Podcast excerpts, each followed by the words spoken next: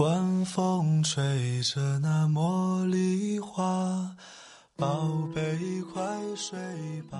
每一天，我们的生活忙碌复杂，希望此刻的你卸下全部的面具和盔甲，呼吸一下新鲜的空气，让心灵放个假。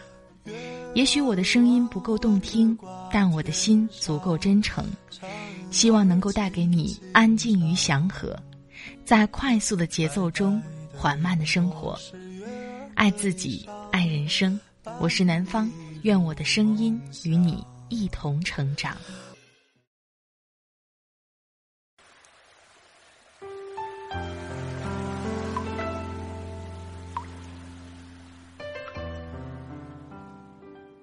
嗨，你好，这里是快节奏慢生活，我是南方。今天你过得好吗？今天的上海天气我也不知道怎么样。据天气预报说，今天的天气要到零下三度。我在周四的夜晚、周五的凌晨录节目给你听，因为这篇文章确实比较长，但是干货满满。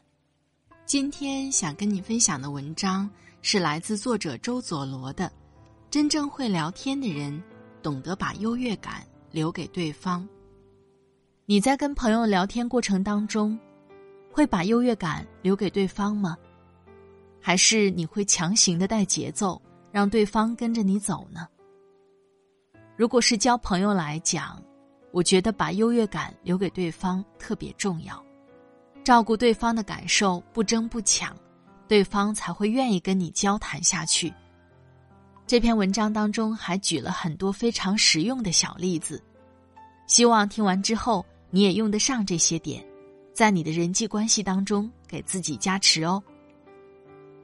我的微信公众号“听南方”会发布节目文稿哦，同时呢，有一些被下架的文章在微信公众号上还会听到呢，欢迎你的关注。好了，开始我们今天的节目吧。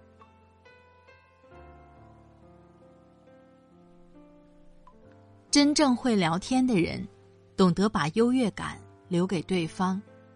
作者：周佐罗。会聊天的第一原则：自己少展示优越感，把优越感留给对方。我有个朋友，二零一四年的时候，我们一起在服装店做店员。二零一七年时，他赶上风口，创业开了家公司，在北京混得不错。年收入过百万。前几天我们在一个商场约咖啡聊天，聊完之后我要买双鞋，他就跟我在商场里溜达了一下。结果非常巧合的是，他遇到了之前做服装店员时的一个同事。当年做服装店员时，我离开的早，我朋友后离开的，所以那个同事我不认识。我就听他俩聊天儿，听得我都一阵尴尬。他不怎么会聊天，摘几句给大家看。比如，刚遇见那个同事问：“你现在做什么呢？”朋友说：“我现在自己开了一家公司呢。”然后朋友反问：“你现在怎么还在做这个呢？”那个同事说：“哎，这不是不知道干啥吗？”又瞎混了几年。朋友说：“你现在搬到哪边住了？”那个同事说：“现在住得远，在某某地方。”朋友说：“你怎么住那么远？每天上下班太累了吧？”那个同事说：“还行还行，地铁挺方便的。”我俩关系挺好的。所以后面出来后，我就说：“你刚才让人家一顿尴尬呀。”结果他还没意识，我们俩就探讨了这个话题。我说：“你们俩当年都是一起做服务员的，现在你发达了，本来人家就觉得有落差，所以你讲话的时候，就别急着展示你的优越感了。比如人家问你现在做什么。”你一开口就生怕人家不知道你自己开公司了。再比如，人家本来就住得远，所以每天上下班太远了，应该是他跟你说，而还行还行，地铁挺方便的，应该是你对他说。现在倒好，你俩颠倒过来了。小时候，爸妈说我是个闷蛋。亲戚朋友总说我不爱说话，我老喜欢听他们讲。一方面我性格内向，另一方面是小时候有自卑的因素在里面。因为这些，我一直觉得自己是个不会聊天的人，低情商的人。后来我明白了，情商高低会不会聊天，跟内向外向没关系。有的人内向。不爱主动找人聊天，但不代表你跟他聊天时不开心、不舒服。有的人很外向，喜欢到处聊天，但这只是外向，不代表跟他聊天的人都喜欢他，也不能代表他情商高。或许聊得越多，讨厌他的人越多。什么叫会聊天？我是个写作者，也是个讲课的。同时做了三年多自媒体，研究大众传播，别的懂得不多，但我懂一点人性。从人性出发，所谓会聊天，归根结底就是自己少展示优越感，把优越感留给对方。只要你把这条根本原则记住，你就很容易变成一个好的聊天对象。很多人失败聊天。都是因为耽误了别人的优越感，聊天就是参与感、存在感、优越感。先不说聊天，先说说发朋友圈儿。朋友圈在晒什么呢？归根结底是在晒优越感，一切都是，比如晒身体优越感、生活优越感、智力优越感、人脉优越感、学习优越感。甚至努力优越感等，很多人发完朋友圈，手机揣兜里，但绝对不到五秒钟就掏出来，干嘛？看有没有人给自己点赞。如果十分钟了都没人赞，你删掉他的心都有了。不被点赞的朋友圈不值得存在，甚至有人给你评论了，没点赞，你内心会想。还不如不评论，给我点个赞呢。看到很多点赞，其实是在完成对自己优越感的确认。朋友圈发出来一个小时都没啥赞，你可能都产生自我怀疑了：我就这么没存在感吗？让别人注意到你，是对自己存在感的确认。但社交媒体时代，你不发朋友圈没人会特别注意你，不信你一周不发朋友圈试试，没几个人私信问你。所以发朋友圈其实是一种参与感的确认。因此，通过对发朋友圈这一行为的分析，我们得出人是在参与感中获得存在感，在存在感的增强中获得优越感。现在我们说回到聊天。聊天就是一种参与，每个人在聊天中获得参与感，增强存在感，确认优越感。每个人都想在聊天中确认优越感，而优越感很难同高度并行。你优越感更强，一定会损害我的优越感，反之亦然。所以，会聊天的人懂得把优越感留给对方。百分之八十的失败聊天。是因为你耽误了别人的优越感。讲清楚了这个底层逻辑，我们展开说说，都是一些马上可以利用在生活中的聊天技巧。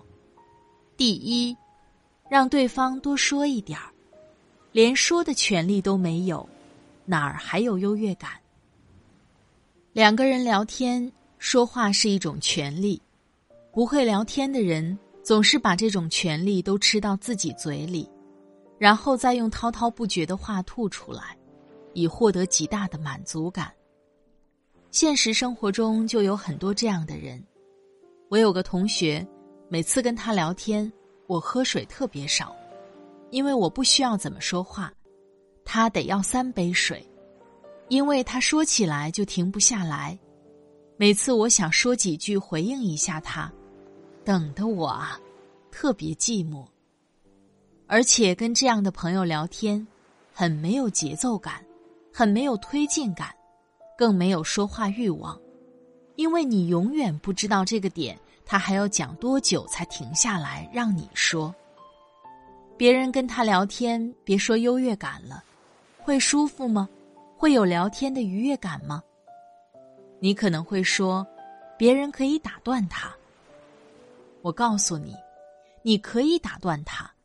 但你说完之后，他会说一个“嗯”，这就是对你的全部回应，然后继续说自己的，跟你打断他的地方无缝连接。所谓聊天，就是你说一点儿，我说一点儿。会聊天的人都懂得让对方多说一点儿，把说话的权利让渡给对方一些，否则别人连说话的权利都没有。哪儿还谈得上优越感？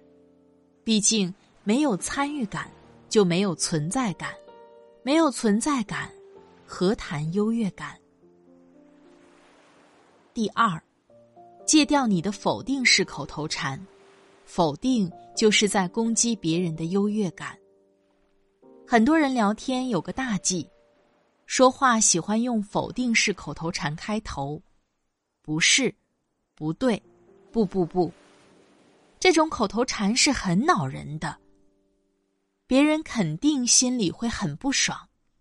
最不爽的是，很多人根本接下来说的话并不是反对的，而只是补充了对方，或者提出了新的视角。你根本没有反对别人，却老把那些天然讨嫌的词挂在嘴上干嘛？这不是自己坑自己吗？另外，即便你真的有不同看法，也最好别一口一个不对，你直接说自己的看法就好了，自然表达看法，不做对错评论。有不同见解时，老觉得自己是对的一方，也不见得有多对吧？真正会给对方优越感的聊天者，即便不认同对方，说话也是以“对”作为开头。然后再讲出自己的观点，对，这才是高段位的聊天口头禅。给一件事下定义、做评价、谈看法，都是一个人的权利。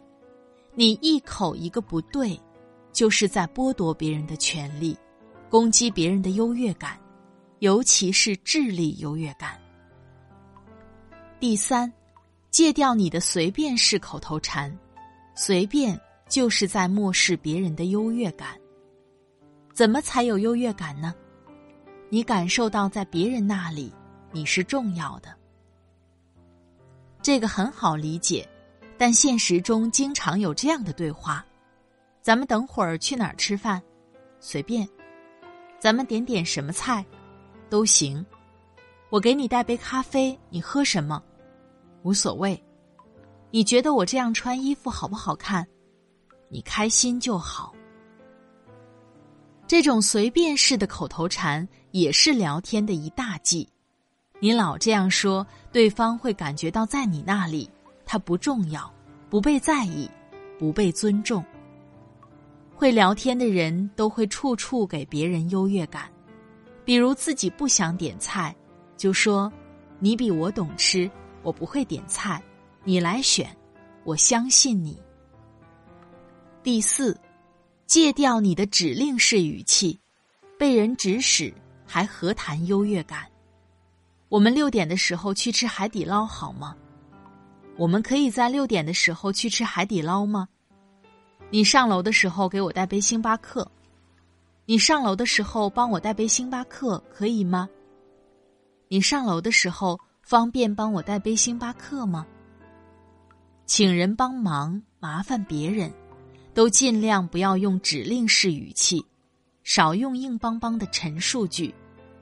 指令的对立面是商讨，所以你要用商量的、探讨的、询问的语气和相应的语气词，多用好吗？你方便吗？可以吗？辛苦你了。作为结语。当然，很多时候帮一些忙，怎么都会帮，不过结果是一样的，心态却是不一样的。一种是不情不愿的。一种是心甘情愿的，做一个会聊天的人，要时刻在意对方的感受，不要损害别人作为独立个体的优越感。第五，如何才能自己减少优越感，把优越感留给对方呢？迫不及待的展示自己的优越感，是多数人的通病。第一点。你有的，对方没有，少做展示。比如，你跟收入比你差的人聊天，别动不动就说你的鞋几千，你的包几万。有的人不仅说，还嫌不够。比如，一件衣服原价三千，其实是打五折一千五买的，说的时候也是说三千买的，生怕优越感不够。如果对方比较胖。你就别老说自己都快一百斤了，怎么办啊？如果对方身高不够高，你就别老说身高这个话题；如果对方学历不高，你就别老说学历这个话题；如果对方是农村的，你就尽量别谈农民工怎样怎样；如果你在大城市且有户口，对方是外地的，你就少说外地人怎样怎样这种话题。聊天的时候，不能别人哪壶不开，你就非提哪壶。鲁豫采访周润发和发嫂时，就在网上被骂坏了。大家都知道，周润发和发嫂结婚二十多年，没有儿女。其实两个人本来是有个孩子的，但怀孕七个月的时候夭折了。这件事对两个人的打击很大，每每提起。发嫂还是不由自主的流下伤心的泪水，因为发嫂受孕率低，发哥心疼老婆，就没让老婆继续尝试生孩子。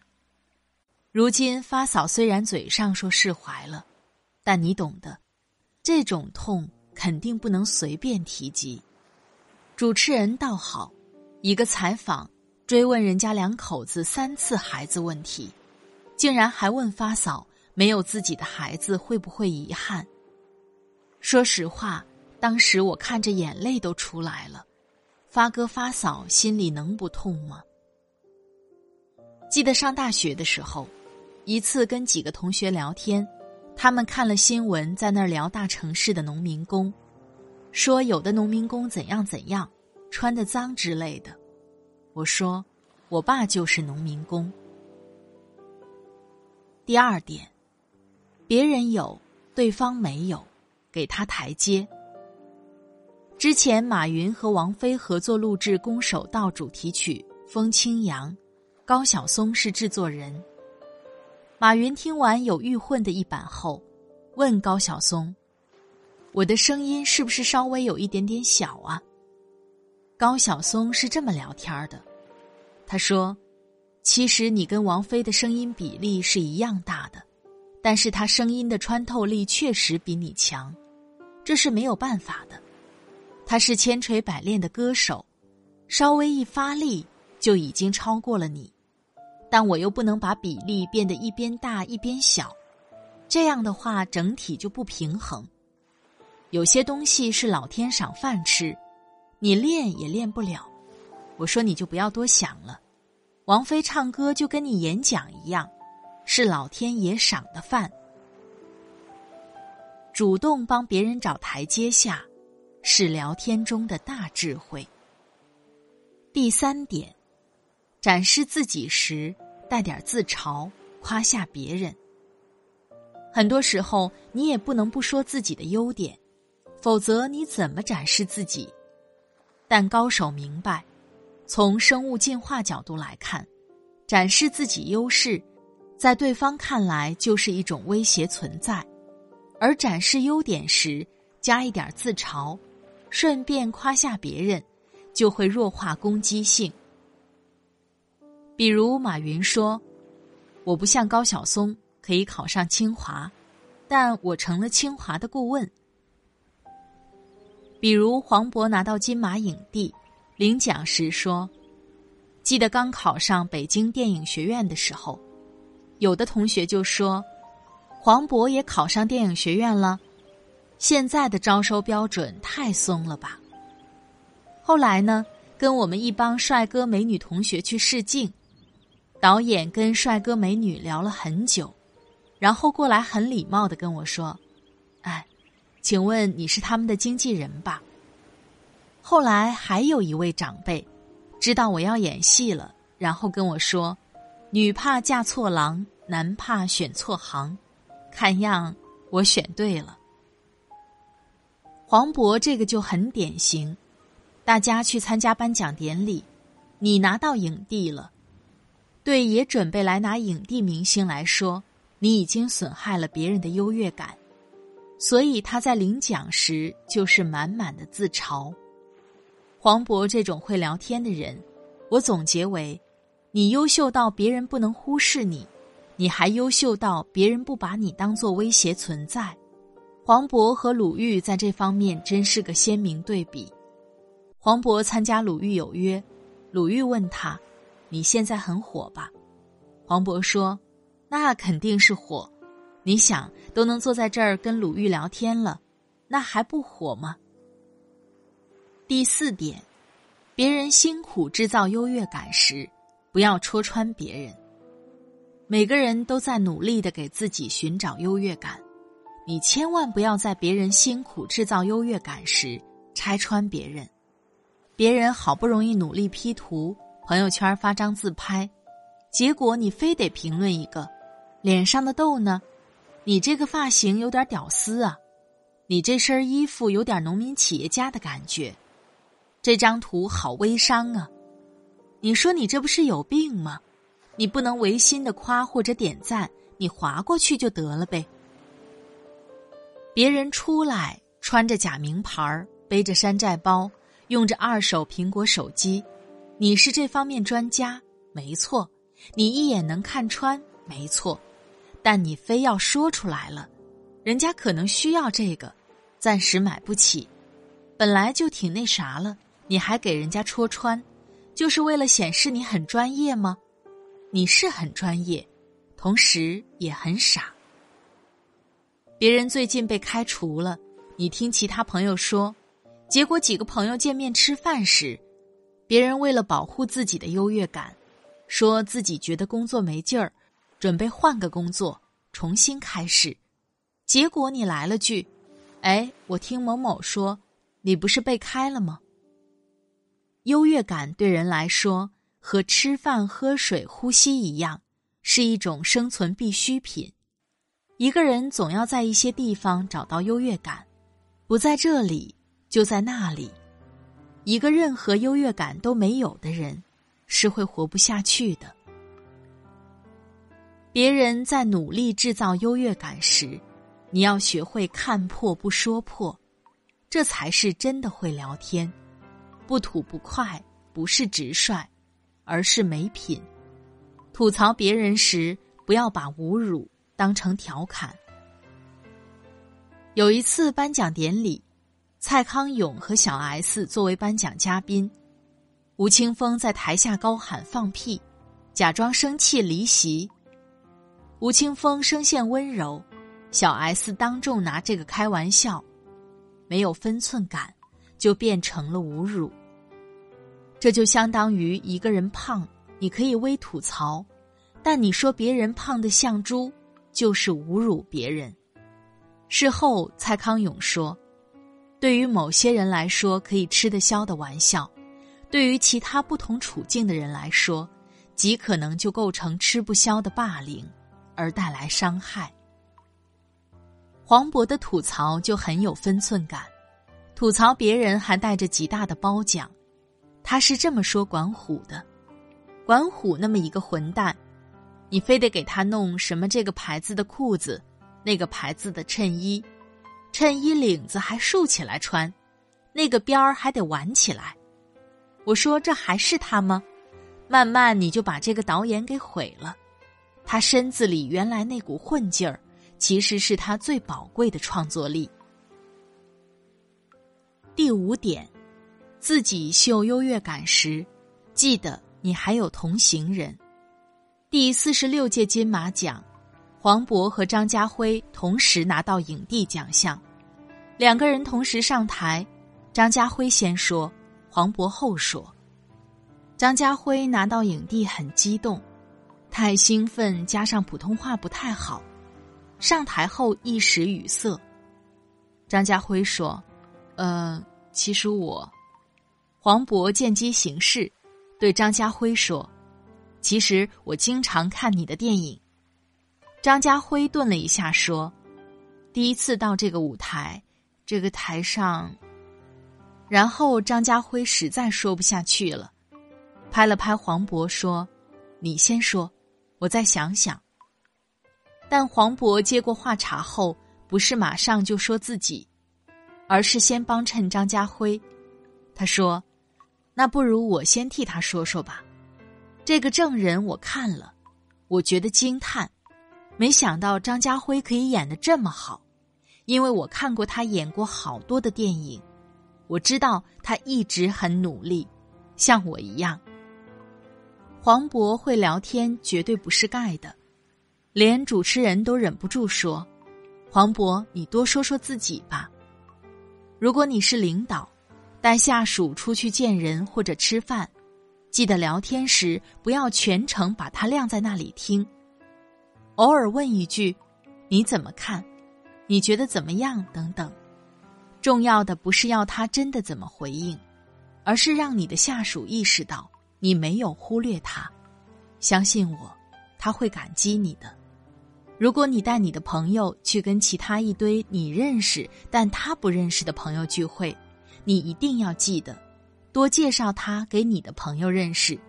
聊天时你千万别光跟朋友聊，也多照顾下你带去的这个朋友。他不认识大家，也跟大家暂时没有太多共同话题，你不多照顾一下。他会觉得自己在那儿是个傻子，内心特别煎熬。总之呢，如果你有同行人，记得照顾到对方的优越感，别光顾着秀自己，懂得把优越感留给对方。很多失败的聊天，都是因为你耽误了别人的优越感。